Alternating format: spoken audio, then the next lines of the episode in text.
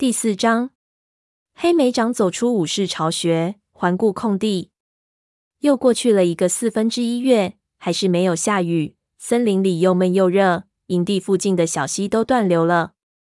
现在，组里的猫都要走到流经四棵树的那条河边才能喝上水。幸好那条河岸边全是沙砾，水流很深，即使在干旱的绿叶季，河水也很充沛。从森林大会回来以后，黑莓长就没睡过一个安稳觉。每天早上，他都忐忑不安的醒来，生怕夜里营地发生了什么可怕的事情。然而万事太平，一切如常。这天早上，白爪和渠金爪在学徒巢穴外练习格斗动作。鼠毛嘴里叼着一只松鼠，从金雀花通道走了出来，后面跟着羽须和他的学徒猪爪，他们嘴里也叼着新鲜猎物。火星和灰条在高岩下讨论什么事情，橙毛和松鼠爪在一边听着。火星向黑莓长点了下尾巴，示意他过来。你想不想参加特别巡逻？他问道。我打算到与影族接壤的边界去看看，以防他们企图越界找水。可黑星说他们的水源很充足啊。黑莓长提醒他。火星抽了下耳朵说：“他是这么说的。”但族长在森林大会上说的话，我们不能全信。我一直不太信任黑心。如果他觉得我们领地这边猎物更多，他没准就会派武士过来偷猎。灰条发出赞同的低吼。影族已经安分了好几个月。要我说，他们找麻烦的时候快到了。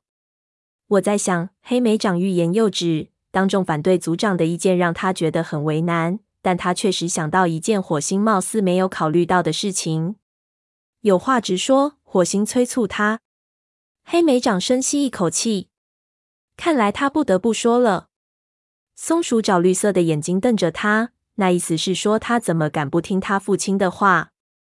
我只是想要说找麻烦的话，最有可能是风族。他试探性地说：“如果他们的领地真的像高星说的那样，已经完全没水了的话。”他们的猎物也会短缺。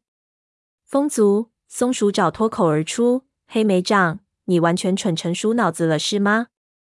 河族答应让风族到他们领地上喝水，就算要偷捕猎物，也是偷河族的。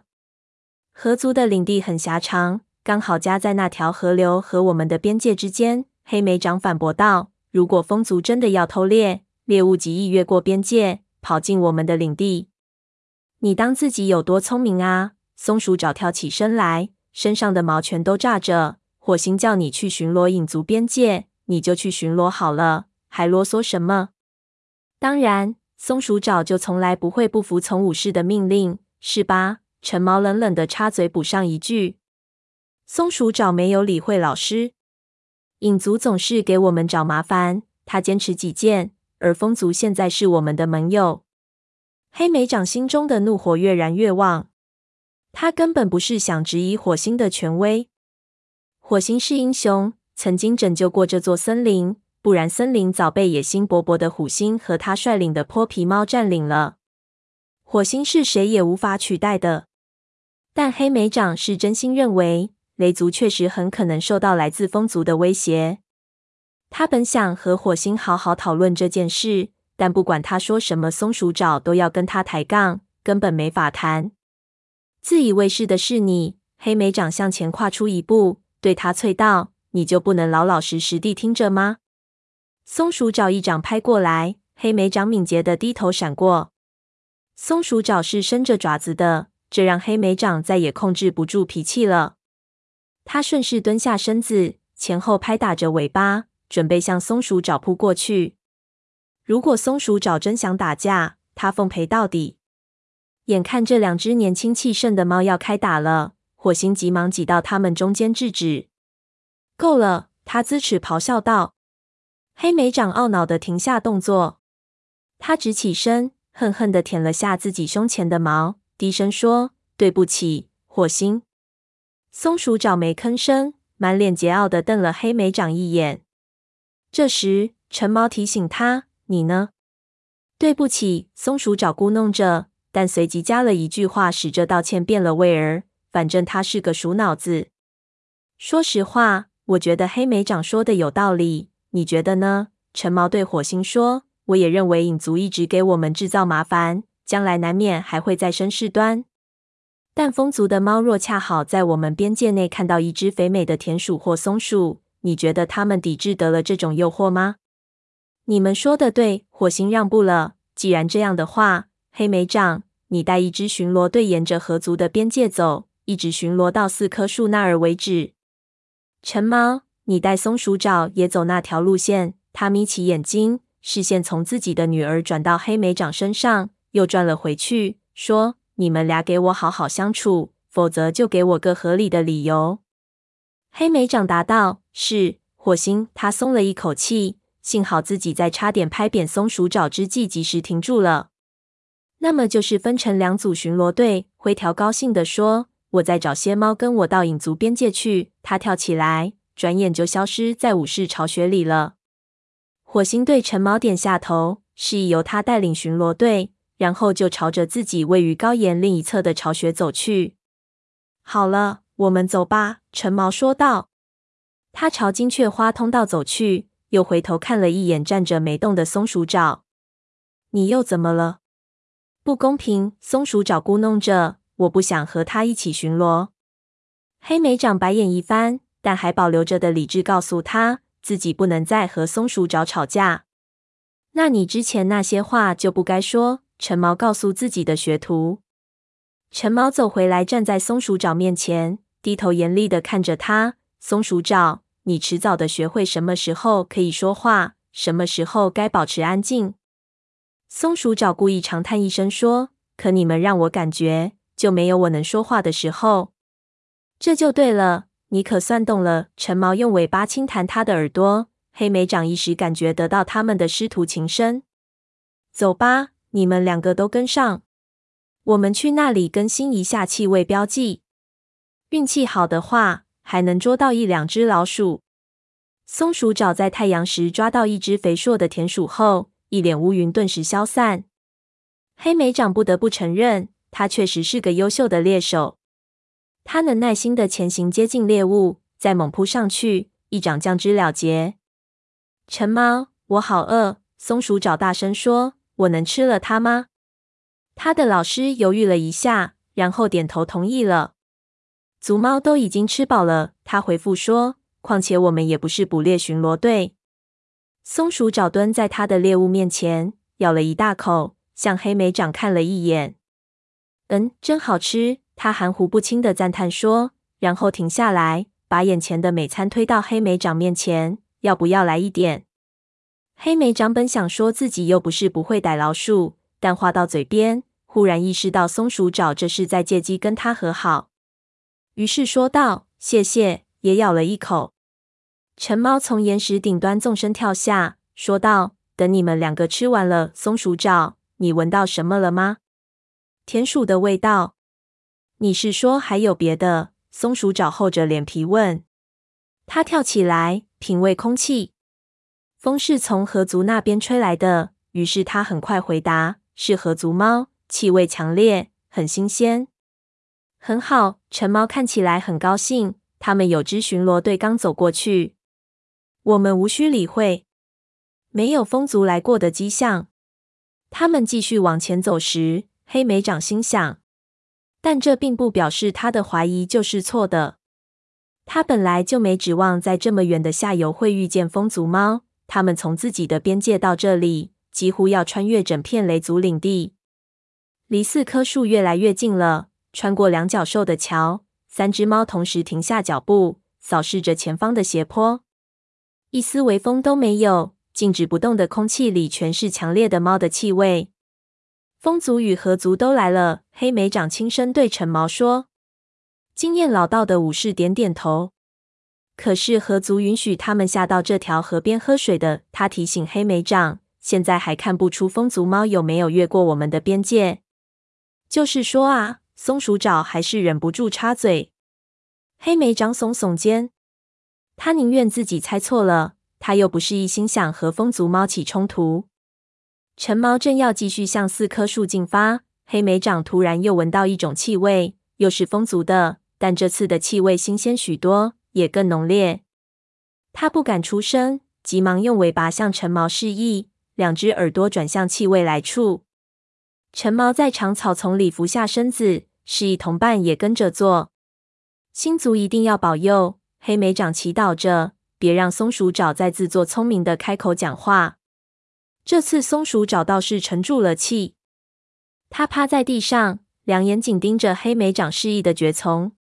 静等了一会儿，他们没听见有任何声响，只有附近河流潺潺的流水声。接着就传来一阵窸窣，蕨丛里露出一只斑驳的暗棕色猫。他探头往外瞧，没发现什么情况，便从蕨丛中鬼鬼祟祟钻了出来，来到空地上。那里在雷族领地内。离边界线只有几尾长的距离。黑莓长认出那是风族副族长泥长，他身后还跟着一根须和一只小个头的深烟灰色公猫，大概是一名学徒。黑莓长这样猜测。那只小猫的嘴里叼着一只田鼠。泥长回头看了一眼，低声说：“回边界那边去，我闻到雷族的气味了。”我怎么一点都不惊讶？陈毛低吼着，猛地从草丛里跃起。泥长身子一缩，蜷起嘴唇，嘶声咆哮起来。黑莓长马上跳出来，站在族猫身边。松鼠爪也赶紧冲上前，站在老师另一边。你们在我们的领地上做什么？陈毛直问道。我看目的已经很明显了吧？我们没偷你们的猎物，泥长反驳道。那这是什么？松鼠爪用尾巴朝那个学徒嘴里叼着的田鼠弹了弹。这不是雷族领地上的田鼠，一根须解释道。火星的这位老朋友这次在雷族领地上被抓了个现行，神情极为尴尬的说道：“他是从河族那边越过界跑来的。就算真是如此，也是从河族偷的。”黑莓长犀利的指出：“你们只被允许喝水，偷猎可不行。”那只深烟灰色的学徒放下嘴里的甜树，穿过草地，来到黑莓长跟前。别多管闲事！他啐道。他猛冲上来，把黑莓长掀倒在的学徒的尖牙差一点就咬进黑莓长脖子周围松散的皮毛里。黑莓长惊呼一声，翻转身子，伸出利爪从对方的肩膀上划了过去。他发觉对方的后爪在抓他的腹部，黑莓长怒吼一声，挣脱被卡住的脖子，扑向对手的咽喉。就在黑莓长将牙齿锁定目标之时，瞥见一根须一掌挥来。黑莓长正准备以一对二，这位风族武士却一掌推开学徒，居高临下的瞪着学徒，眼睛里充满怒火。够了，鸭爪！一根须怒吼道：“是我们先闯进雷族的地盘，你还敢攻击对方？你想怎样？”鸭爪咪缝着眼睛，愤怒的瞪着他说：“他说我们是小偷。”他说错了吗？一根须转过身，面对着离他几个狐狸身长远的陈毛。黑莓长赶忙从地上爬起来，发觉陈毛正挡在松鼠爪前面，以防他贸然加入战局。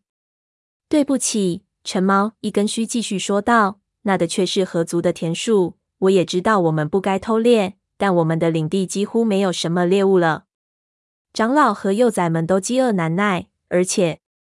他好像意识到自己说的太多了，就没继续说下去，反而问道：“现在你们打算怎么办？”那只田鼠是你们跟河族之间的事。”陈毛冷冷的回答道：“我看没必要告诉火星这件事，除非你们再被逮到。现在就请你们离开我们的领地，别再踩进来。”泥长推着鸭爪站起身来，这位风族副族长显然还在因为被抓现行而一脸恼火。黑莓长意识到他没有跟着一根须向雷族道歉，他一言不发地走向边界，一根须紧跟在后。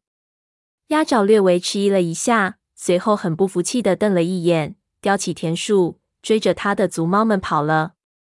我打赌这种事情永远没个头。松鼠爪朝黑莓长啐道，他眼睛里满是恼火。你确实猜对了，现在得意了吧？我可什么话也没说。黑莓长反驳道：“松鼠爪没再理他，扬着尾巴走开了。”黑莓长看着他的背影，叹了一口气。他是真的宁愿这次冲突从没发生过。灾祸逼近的预感令他不安的皮毛都竖起来了。族群猫们都已经饥渴到了这样的地步，不惜铤而走险，就连一根须这种正直的猫，也迫不得已准备着要越界偷猎、撒谎欺瞒。高温持续笼罩着森林，如一张沉重的皮毛一般压得大家喘不过气来，仿佛所有的生物都在等待一场风暴来袭。难道这就是星族所预言的劫难吗？接下来的几天，随着夜空中的月亮变得越来越弯，最后弯成了天穹上一道细细的爪痕，黑莓长简直觉得度日如年。一想到去四棵树跟褐皮见面时可能发生的种种情况，他就担心的每一根毛都立了起来。其他族群的猫会来吗？午夜时究竟会透露什么信息？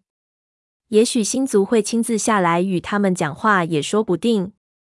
夜幕终于降临，月亮机不可见，幸好夜空中银毛星带熠熠生辉，让黑莓长没费什么劲就穿过金雀花通道，爬上了河谷。他穿行在矮树丛斑驳的树影下，树叶在耳边沙沙作响。他尽量放轻脚步，仿佛在追踪一只老鼠。其他雷族武士可能夜出未归，而黑莓长不想被别的猫看见，更不想解释他要去哪里。他没有把那个梦和任何族猫讲过，也知道火星肯定不会同意他去四棵树与其他族群的猫会面，毕竟这时候可没有满月休战协议保护他。此时空气凉爽，但仍然弥漫着一股大地干裂扬起的尘土味。地上的植物全都病恹恹的蔫着，要么就已经枯萎到伏在土地上。整座森林都在渴求一场大雨，跟一只饿坏的幼崽没什么两样。要是再不下雨，恐怕缺水的就不止风族了。